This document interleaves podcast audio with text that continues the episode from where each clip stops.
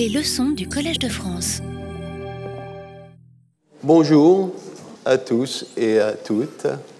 Dans les classes précédentes, nous avons parlé de certains éléments de l'identité européenne pour voir si nous pouvions déceler un peu qu'est-ce que c'est cette Europe euh, que nous hante euh, aujourd'hui.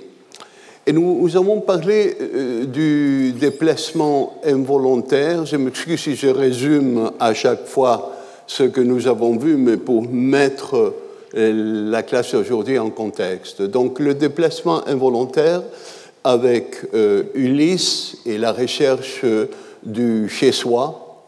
la mémoire, qu'est-ce que c'est la mémoire pour Dante la mémoire de notre société. De quoi devons-nous nous rappeler aujourd'hui?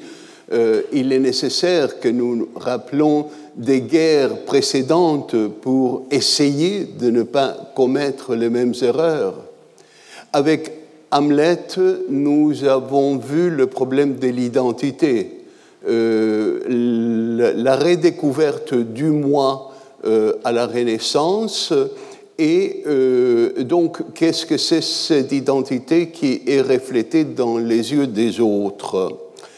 Avec euh, Frankenstein, nous avons vu ces images terrifiantes euh, qui nous font penser à l'éthique de la science, quelles sont les limites de nos recherches.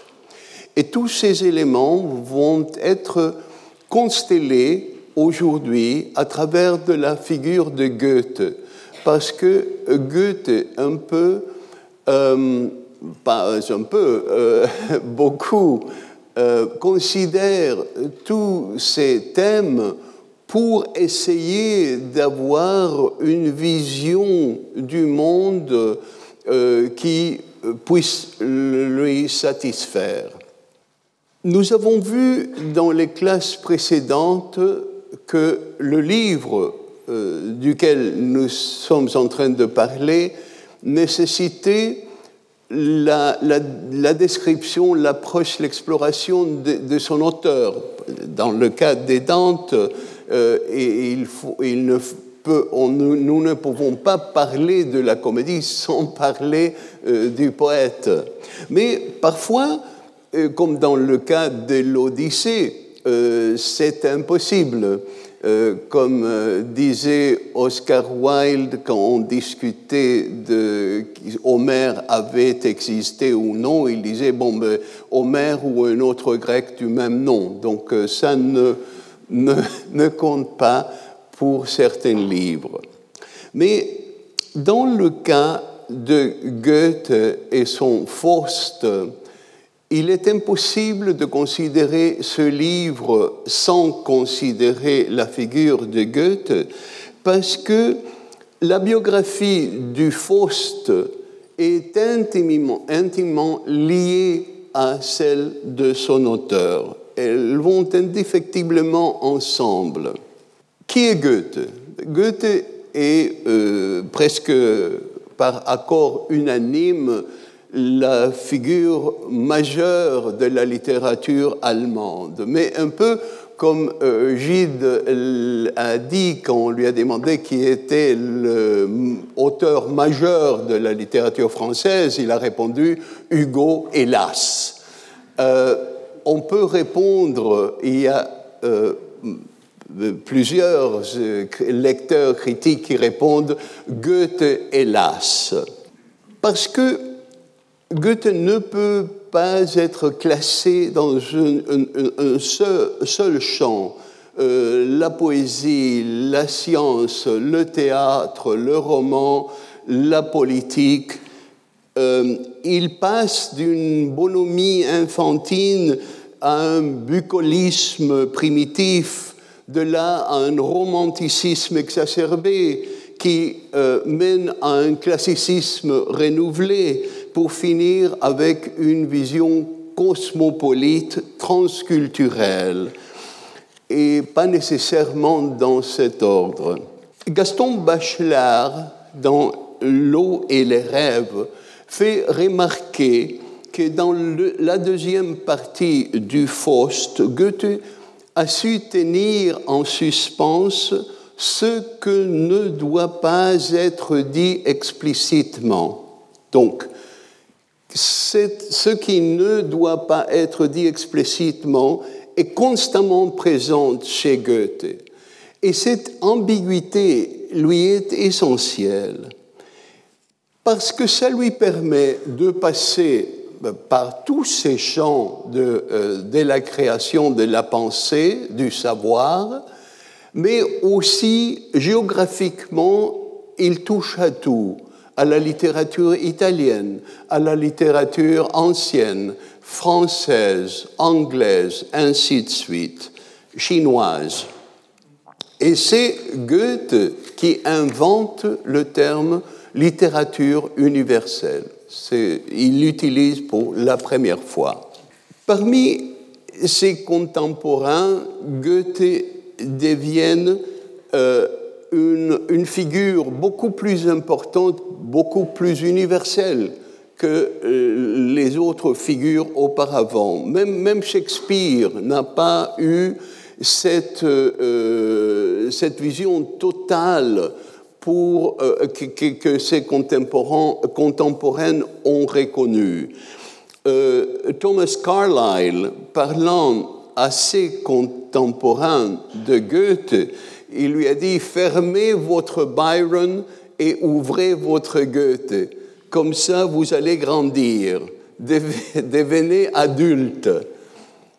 Pour certains autres, il y a chez Goethe un classicisme révolu, mais c'est parce qu'il ne regarde Goethe que d'un côté, euh, dans une certaine section de sa bibliothèque. Je vais vous raconter une anecdote très répandue euh, pendant la vie de Goethe. Les historiens nous disent que peut-être ça ne s'était pas passé, mais comme la plupart des anecdotes qui, qui résonnent euh, est là quelque chose de vrai, au moins symbolique.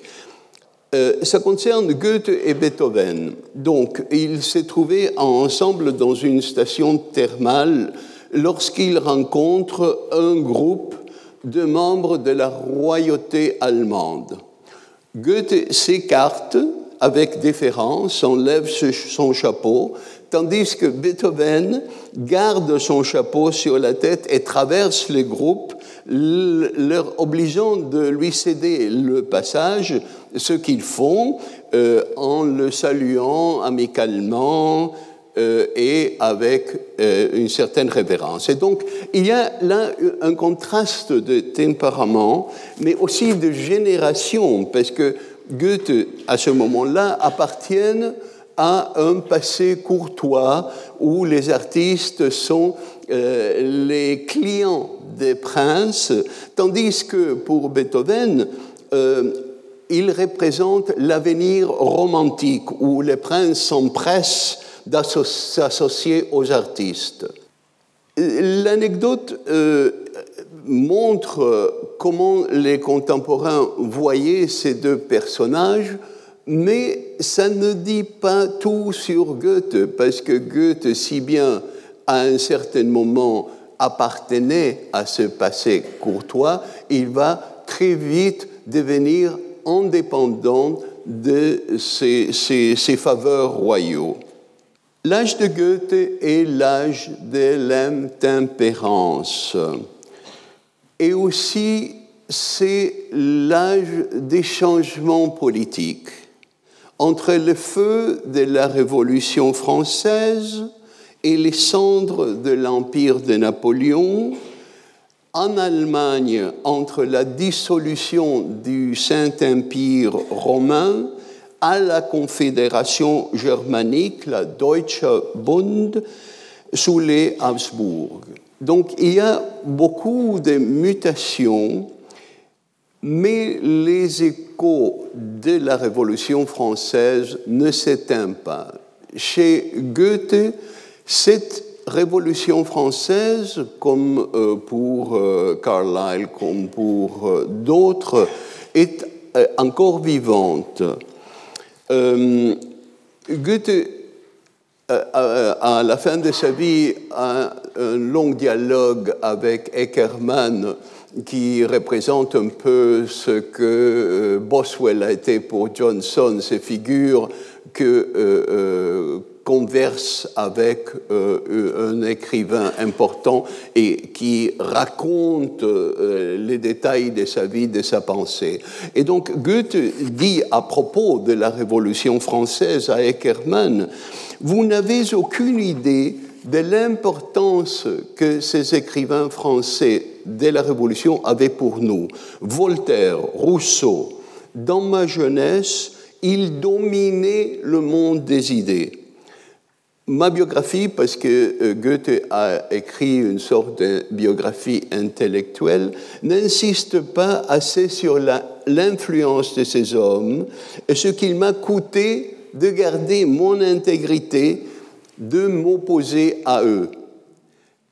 On voit là l'intelligence du lecteur que Goethe était, qui est capable de reconnaître l'importance de certaines œuvres et décider de s'opposer à eux, c'est-à-dire de devenir un lecteur critique.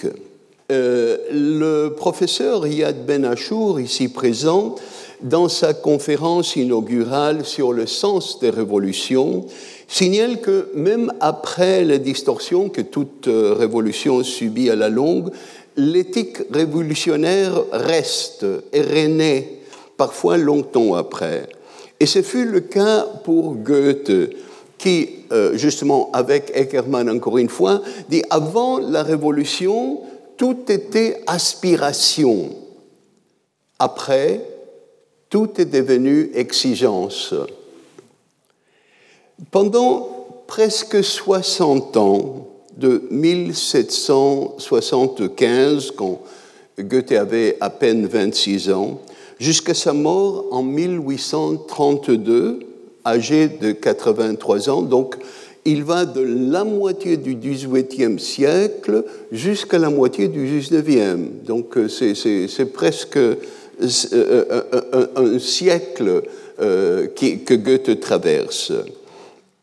Et pendant ce temps, il incarne les différentes facettes de euh, la culture allemande, de ce qui est en train de devenir la culture allemande. Le succès lui arrive très tôt. En 1773, âgé de 23 ans, il monte la, la première pièce historique importante de la littérature allemande, Goethe von Berlichingen. Euh, en Angleterre, Shakespeare avait inventé le drame historique et ça a eu beaucoup de succès, mais il n'y avait pas l'équivalent en Allemagne. C'est euh, ces Goethe qui euh, monte cette pièce pour la première fois. Il avait essayé de trouver un thème historique valable en Allemagne. Il n'a trouvé que ce mercenaire, euh, il brode cette histoire qui devienne euh, très important comme représentant du mouvement de Sturm und Drang, tempête et, passion, que, est nommé ainsi à partir d'un roman de Klinger. Euh, et donc, euh, ces jeunes, euh, Goethe monte cette pièce et tout de suite après, une année après, il écrit ce qu'on peut appeler le, premier roman existentiel, Les souffrances du jeune Werther. Ce roman, comme vous le savez sûrement, a eu non seulement un, succès de librairie, mais il a tellement touché ses lecteurs qu'il y a eu une vague de suicides à la suite de la publication de, ce roman. Et les lecteurs euh, qui allaient se suicider s'habillaient curieusement avec les mêmes couleurs du drapeau ukrainien que nous connaissons aujourd'hui, le bleu et le jaune. C'est une coïncidence, évidemment.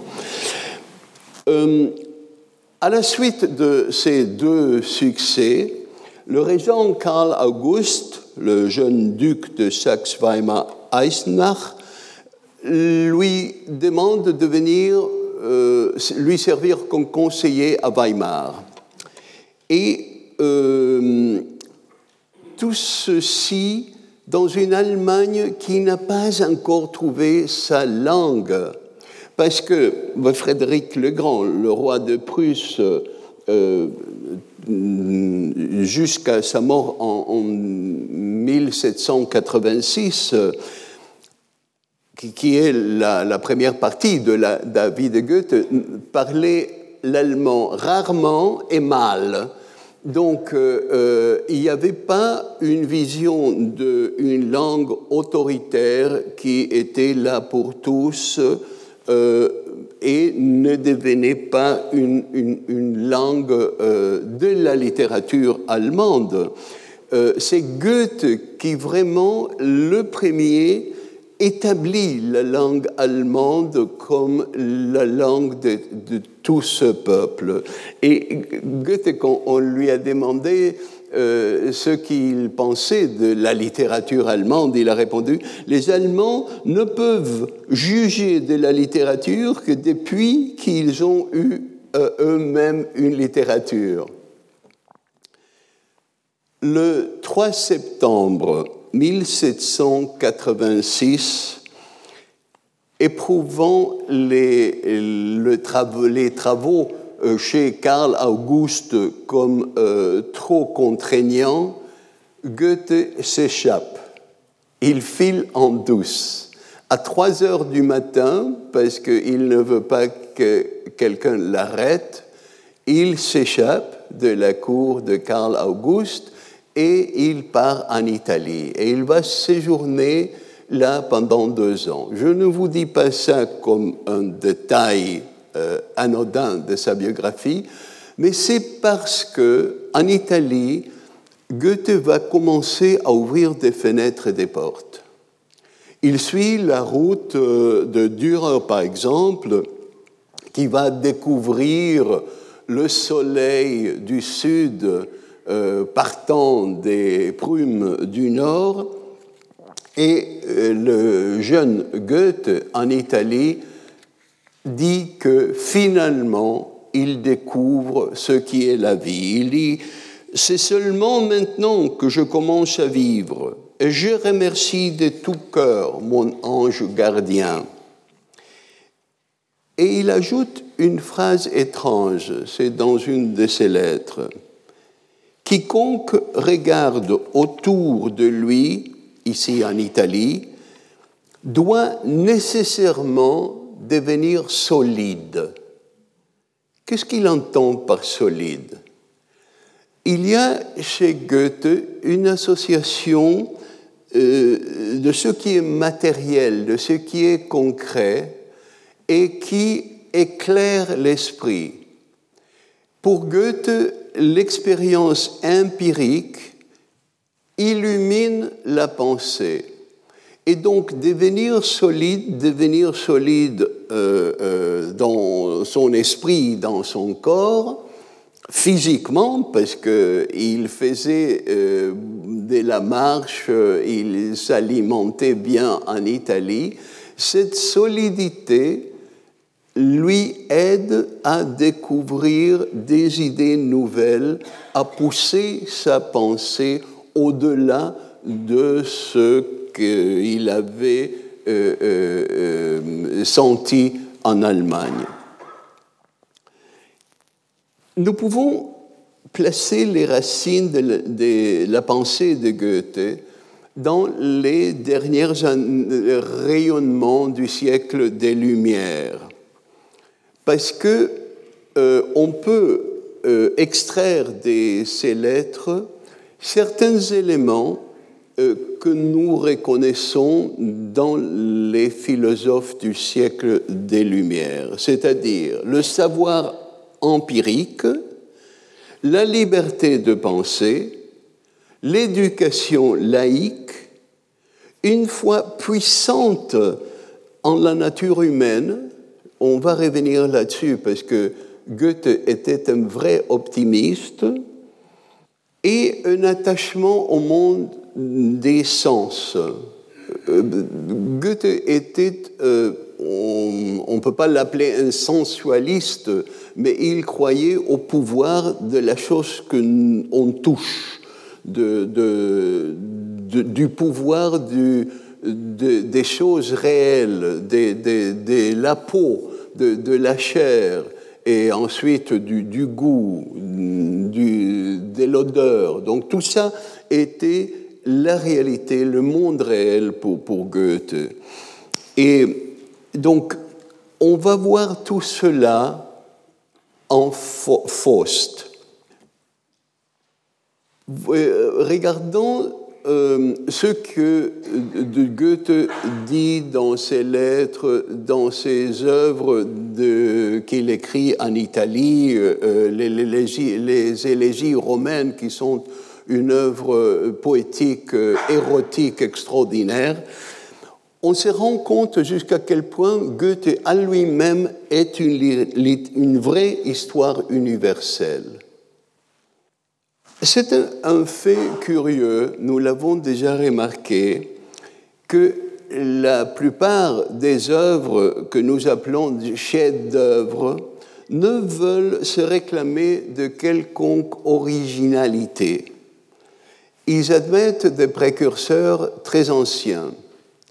L'histoire d'Ulysse a sûrement eu ses origines bien avant l'invention de la langue qu'utilisait Homère, Hamlet est, euh, comme nous l'avons dit, une version de l'histoire de Saxo Grammaticus au XIIe siècle.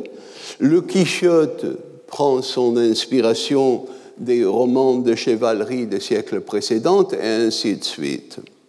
L'histoire du docteur Faust précède le Faust de Goethe de plusieurs siècles un document de 1513 parle d'un certain docteur Faust qui est ein bloßer Prahler und Narr, c'est-à-dire un fanfaron et un fou. Un autre document de 1532 parle d'un docteur Faust euh, dont le séjour à Nuremberg fut interdit. Un troisième document déclare que ce docteur Faust a été expulsé de Ingolstadt en 1534 pour sodomite et nécromante. Et il y a plusieurs autres. Euh, au XIXe siècle, on va profiter de ces personnages lointains pour euh, euh, préparer des euh, pamphlets antisémites. Il y a une image d'Épinal très frappante, j'ai un exemplaire que j'ai trouvé par chance, qui raconte l'histoire de l'imprimerie. Donc il y a Gutenberg, et euh, dans l'histoire, comme elle est racontée dans ces images, il est trahi par un juif qui s'appelle Faust. En fait, on sait que Gutenberg travaillait avec un Faust, mais pour construire à partir de là une histoire antisémite, on transforme euh, le Faust en Faust. Ce que nous savons de ce mystérieux personnage, c'est que probablement il est né à Wittenberg, où, euh, Hamlet avait étudié, en 1480 et peut-être il est mort à Staufen en 1540. En, tout cas, dix ans après, à partir de 1550, il y a une série de Volksbücher, euh, littérature de colportage, qui racontent euh, son histoire et euh, racontent l'histoire que Faust fait euh, du pacte avec le diable. Euh, la première version que nous connaissons est imprimée à la foire pour, pour, être vendue à la foire de Francfort en 1587. Et l'histoire est racontée très brièvement et la morale est il faut se défier du diable et adorer Dieu. Mais à partir de cette littérature de colportage, euh, l'histoire commence à prendre d'autres identités.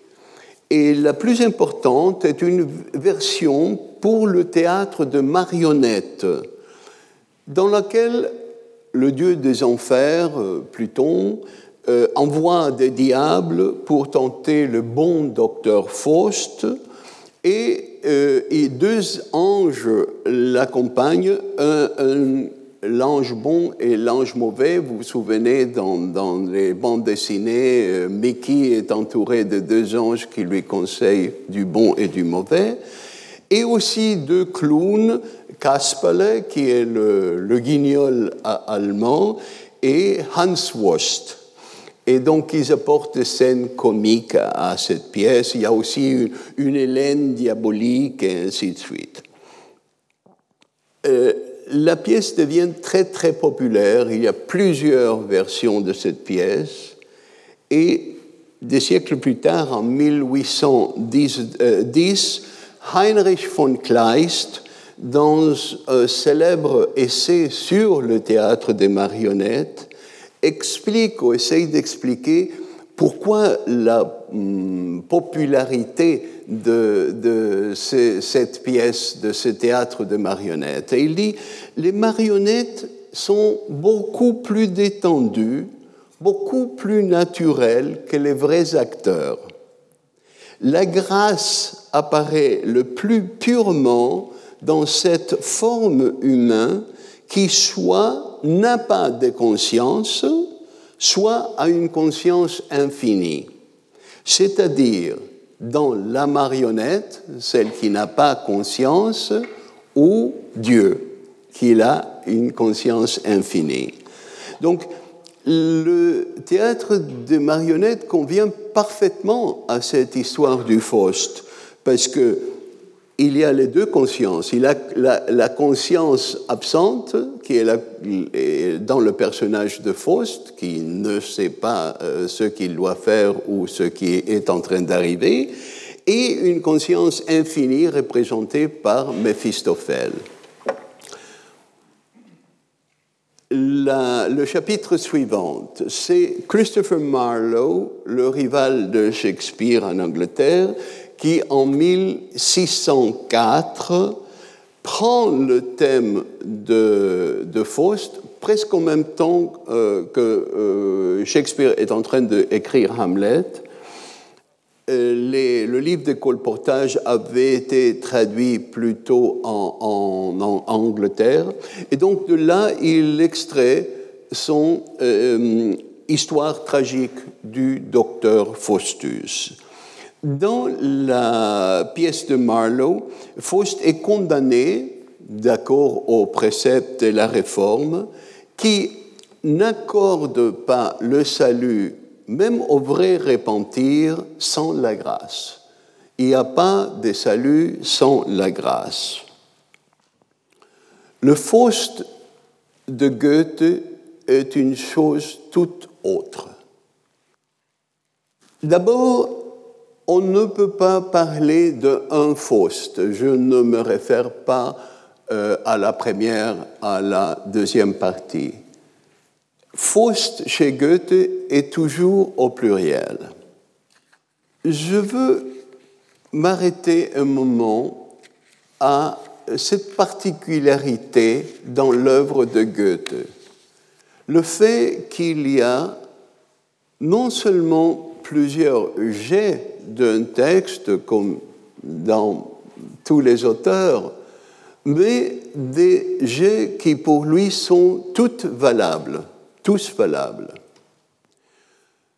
Borges a signalé que tout jet a sa propre valeur et qu'il n'est pas une question de hiérarchie de déclarer qu'un jet numéro 3 vaut moins ou plus qu'un jet numéro 10 que l'auteur va publier. Et Borges dit cette phrase géniale, le concept d'une œuvre définitive n'appartient que à la religion ou à la fatigue.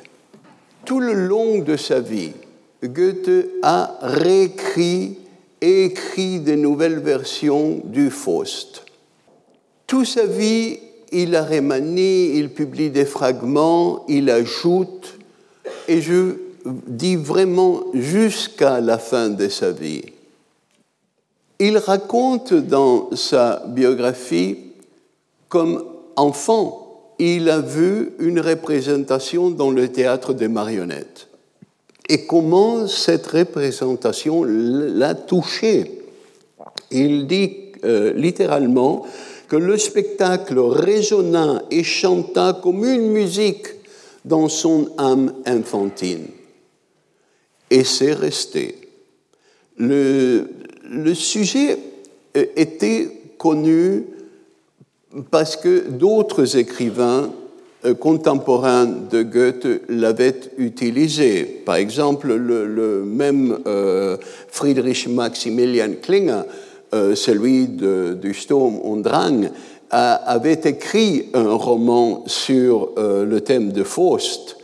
Et le grand Gotthold Ephraim Lessing euh, écrit une pièce de théâtre, une tragédie bourgeoise, il appelle, dans laquelle l'ange va dire aux démons qui sont en train de tenter euh, Faust, qui veulent s'emparer de son âme, et l'ange de Lessing dit ceci, Vous n'avez pas triomphé de l'humanité et de la science la divinité n'a pas donné à l'homme le plus noble des instincts pour faire son malheur éternel. Donc, euh, euh, Lessing reprend cette idée euh, augustinienne ou, de Thomas d'Aquin d'un Dieu qui est tout amour et qui ne peut pas, ne peut consentir à faire du mal volontairement. Et pour Lessing, c'est une défense de la curiosité, de la curiosité, de ce, besoin de savoir. Euh, Saint Augustin oppose la curiositas mala à la curiositas bona, donc euh, euh, la curiosité euh, qui est admissible et qui est bonne pour chercher ce que nous avons le droit de savoir, et une curiosité euh, mauvaise comme celle avec laquelle le, serpent, le diable, va tenter Ève.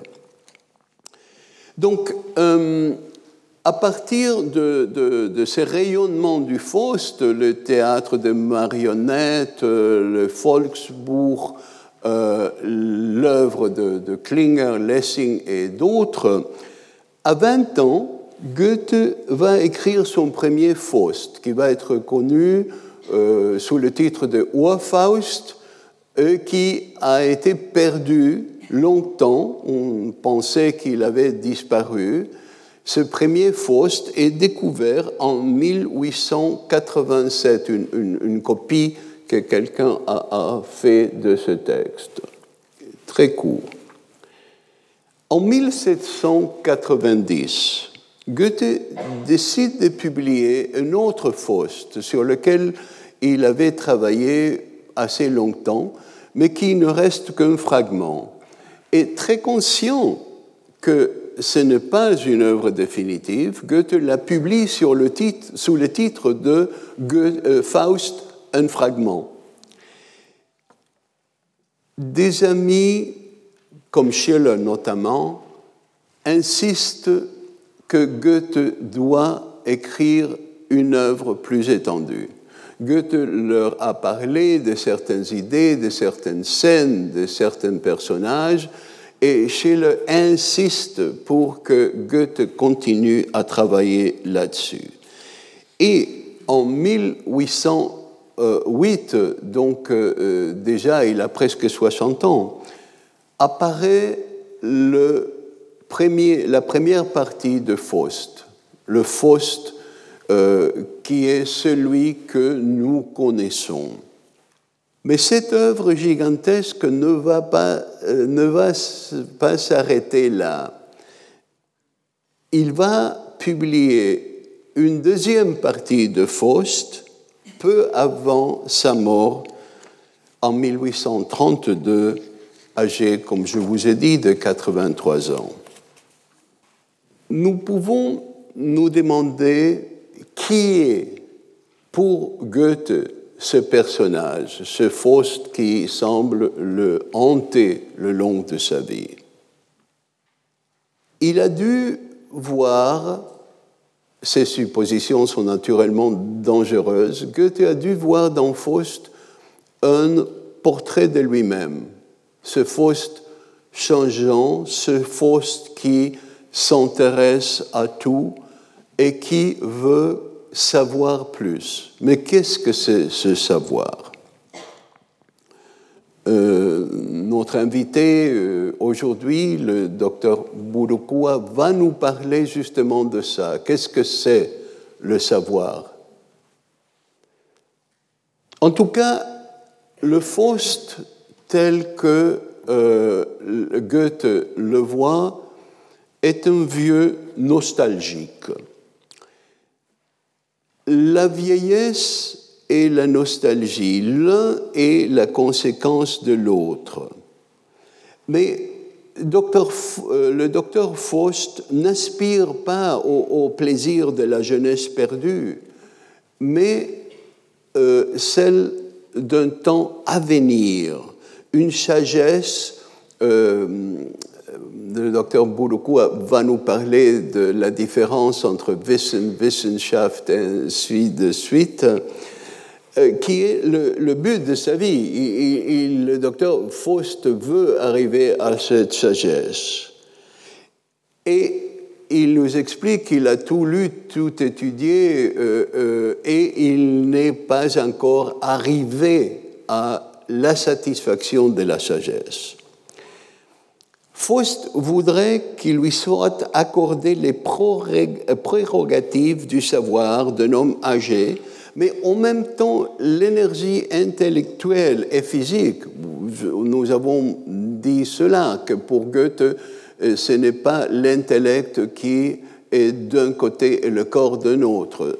C'est vraiment le euh, euh, corps et, et esprit alliés dans l'identité d'une personne.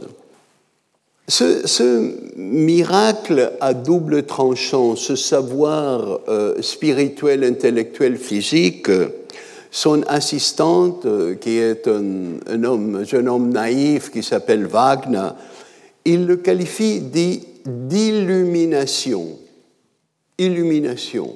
C'est ça que, selon Wagner, le docteur Faust veut atteindre.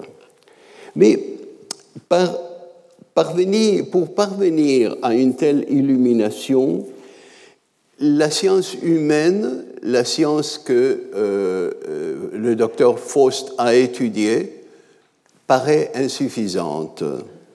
Et donc, il faut recours à la science dite occulte, cette magie qui est très présente le long du Moyen Âge, naturellement, mais aussi au temps de Goethe. Et il fait des démarches euh, magiques, des tours magiques, et l'esprit de la terre lui apparaît. C'est un esprit qui vient à son appel, mais l'esprit lui dit que ce n'est pas lui, l'esprit de la terre, que Faust veut vraiment connaître. Il révèle à Faust euh, ce que est dans l'inconscient du docteur. Selon l'esprit de la terre, il faut que Faust cherche ailleurs. Et nous allons découvrir que cet esprit que hum, Faust euh, veut euh, chercher est Méphistophèle. Mais qui est Méphistophèle face au docteur Faust? Eh bien, Méphistophèle se définit lui-même comme un raté, quelqu'un qui souhaite faire le mal, mais que, à son grand regret, fait le bien. Il voudrait être absolument mauvais, mais quelque chose ou quelqu'un ne cesse de lui barrer le chemin, et ses machinations et stratégies démoniaques ne réalisent pas, n'atteignent pas l'effet désiré. Vous savez, nous pensons que le mal doit être presque toujours victorieux nous avançons comme preuve les misères grandes et petites de notre vie quotidienne, ainsi que les horreurs et les infamies de nos histoires communes. Mais pour Méphistophèle, qui devrait savoir tout cela, ce n'est pas ainsi. En dépit de toute la souffrance humaine, il semble que le bien triomphe à la fin. Comme les romanciers à l'eau de rose, croient qu'au mépris de ses efforts, tout finit bien, et assez curieusement, il a raison la plupart du temps.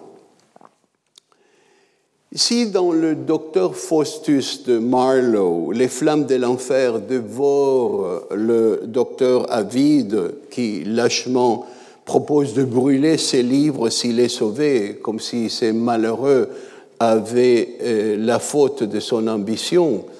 Euh, dans la première partie euh, du Faust, Goethe conclut avec le salut de Gretchen, cette jeune fille que le docteur Faust a séduite. Elle, a eu un enfant qu'elle a tué. Euh, Mephistopheles a tué le frère de Gretchen la mère de Gretchen se tue euh, à cause de l'infamie, mais avec tout cela, à cause du repentir de Gretchen et peut-être euh, en tenant compte de cette grâce que euh, Luther et Calvin voulaient pour le pécheur, elle est sauvée. Sie ist gerettet, c'est la, dernière phrase. Et dans la seconde partie, c'est Faust même qui est sauvé. Il faut dire que là encore, Goethe change d'avis, parce que dans le Urfaust, Gretchen est condamné, mais bon, c'est un jeune Goethe qui ne savait pas mieux. Le personnage de Mephistopheles, le personnage du diable, le personnage de Satan, dans cette confusion du personnage maléfique par excellence, il y a euh, une sorte de descente de prestige le long de la littérature.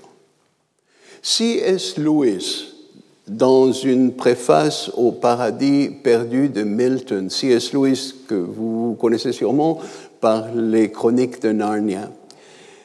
Il a dit ceci de euh, Satan de Méphistophélès, de héros à général, de général à politicien, de politicien à agent du service secret, et de là à un être qui guette à travers les fenêtres de la chambre ou de la salle de bain, et de là encore à un crapaud et finalement à un serpent.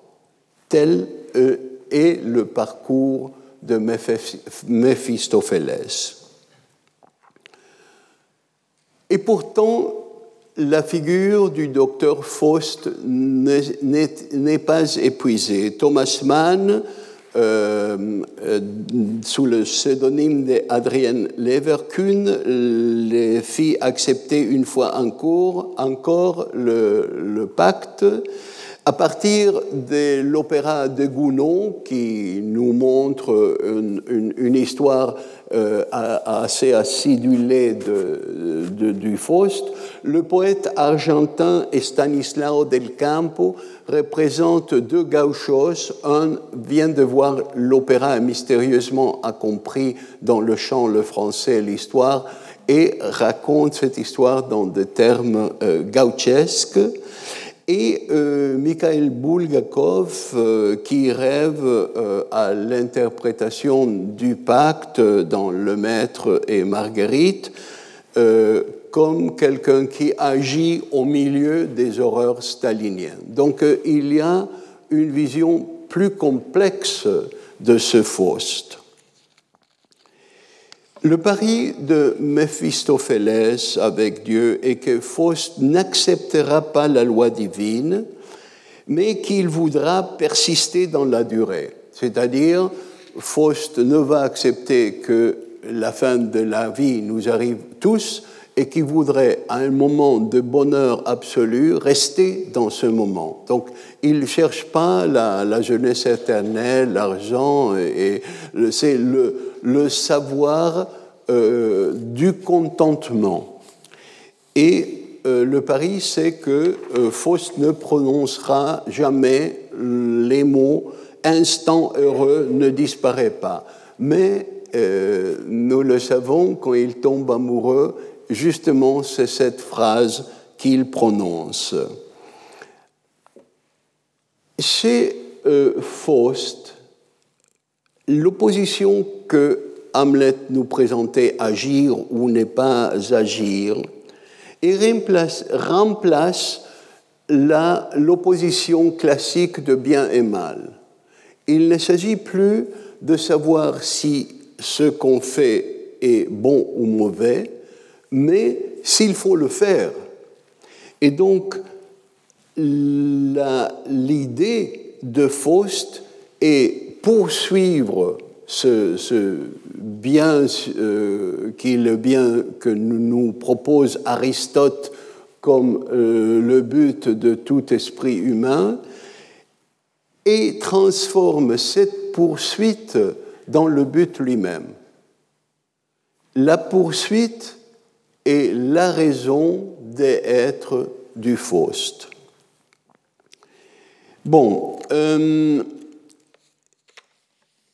l'histoire ne s'arrête pas là, parce que comme nous avons dit, il y a une première partie qui est ancrée dans l'histoire médiévale, euh, qui se passe euh, dans un lieu fermé, à l'exception de la Walpurgisnacht, la nuit des, sorcières. Tout se, passe dans, dans, des enclos fermés.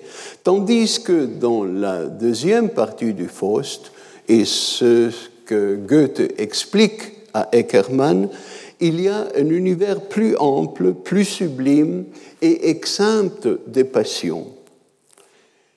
Dans cette deuxième partie, qu'est-ce que nous montre Goethe? Goethe nous montre un Faust qui se réveille dans un champ où les fées chantent, mais le thème de la deuxième partie de Faust sont les différents forme du pouvoir dans notre société. Et je dis bien notre société parce que ce sont les mêmes thèmes qui nous préoccupent aujourd'hui. D'un côté, il y a l'empereur dans un des actes qui représente euh, le pouvoir de l'État et que euh, là, Goethe se fait très moderne parce qu'il s'agit de l'invention des, billets papier, de l'argent de banque. Euh, et donc, euh, ça pose toutes les questions qui se réfèrent au monde euh, bancaire et l'éthique euh, financière dont nous subissons les conséquences encore aujourd'hui. Et après, il rentre dans le monde ancien, dans le monde de Hélène, Ménélas, la, la, la Sibylle, et ça amène euh, sur la scène l'idée de ce que nous devons savoir de notre expérience euh, passée pour l'utiliser dans le monde aujourd'hui. Et finalement, euh, le docteur Faust devient agent immobilier parce qu'il veut construire, il veut créer un barrage, il veut posséder la terre. Et pour faire cela, il euh, euh, veut euh, inonder la petite cabane d'un vieux couple qui habitait là pendant très longtemps. Le nom de ce couple est Philemon et Baukis, qui dans la littérature classique sont le couple qui reçoivent, sans savoir qu'ils sont des dieux, Zeus et, Hermès. Donc c'est euh, l'ambition immobilière capitaliste, nous dirons aujourd'hui, de tout posséder, posséder la terre et ignorer euh, les droits de l'individu. Bon, euh, de nos jours, où l'âme jouit auprès de nous d'un prestige infiniment moindre qu'au Moyen Âge, nous changeons nos âmes contre des babioles, comme un contrat de gage, un siège au, au Sénat. Et donc, la tâche de Méphistophèle, si je peux me permettre une réflexion personnelle, devient beaucoup plus difficile. Parce que perdre son âme en échange d'une babiole confère à l'âme la valeur d'une babiole. Et Méphistophélès, dont l'activité naturelle est l'usure, est avide de ce qui est précieux. Donc, parce que le Faust d'aujourd'hui ne recherche pas euh, le savoir, même pas l'amour, mais le bénéfice financier, une invitation à un reality show, des milliers d'amis qui nous suivent dans Facebook. Méphistophélès doit déployer 100 fois plus d'efforts pour amasser le nombre d'âmes nécessaires pour devenir rentable. Mais bon, euh, qu'est-ce que c'est finalement cette connaissance et savoir? Comme je vous ai dit, le docteur Bouroukoua va nous parler euh, de ça, mais quelque part, il y a euh, ce savoir que Dante nous montre chez Ulysse et qui le mène à la destruction, parce que Ulysse, le Ulysse de Dante, pour convaincre ses compagnons, lui dit euh, leur dit, vous ne fûtes, euh, ne fûtes faits pour vivre comme des brutes, mais pour suivre la vertu, euh, le savoir. Qu'est-ce que c'est ce savoir? Le premier Faust commence avec deux prologues.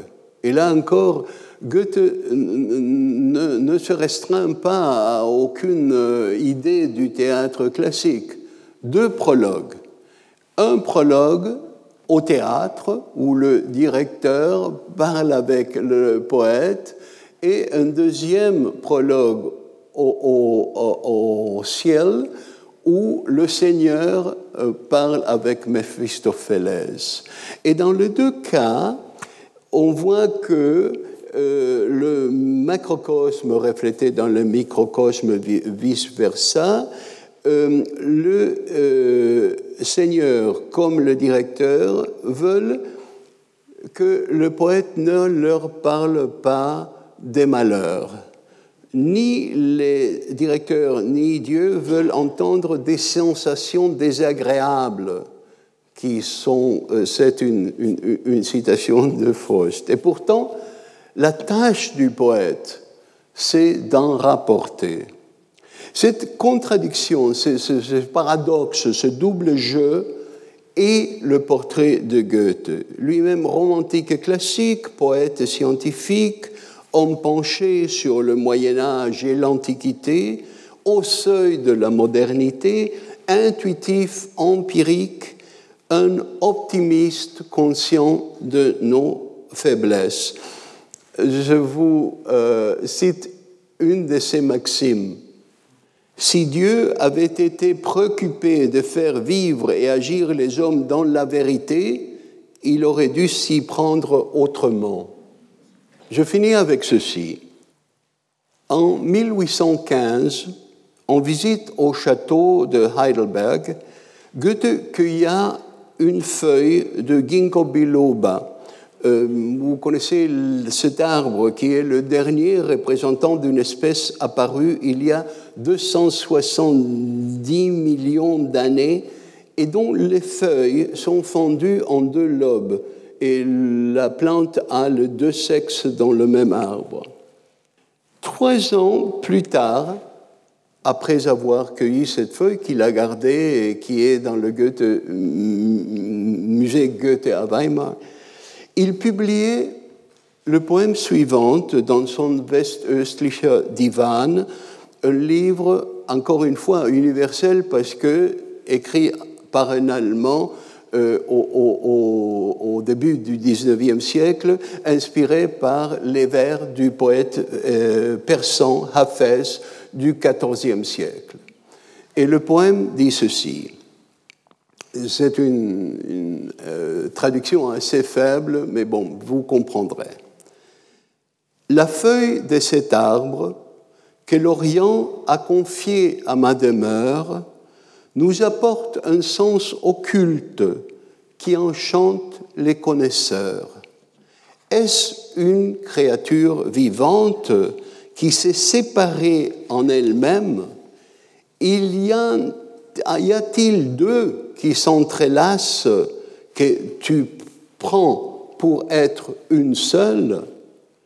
À cette question si difficile, j'ai trouvé un écho heureux. Ne sens-tu pas que dans mes vers, je suis moi, un seul et deux? Merci. Retrouvez tous les contenus du Collège de France sur www.colège-2-france.fr.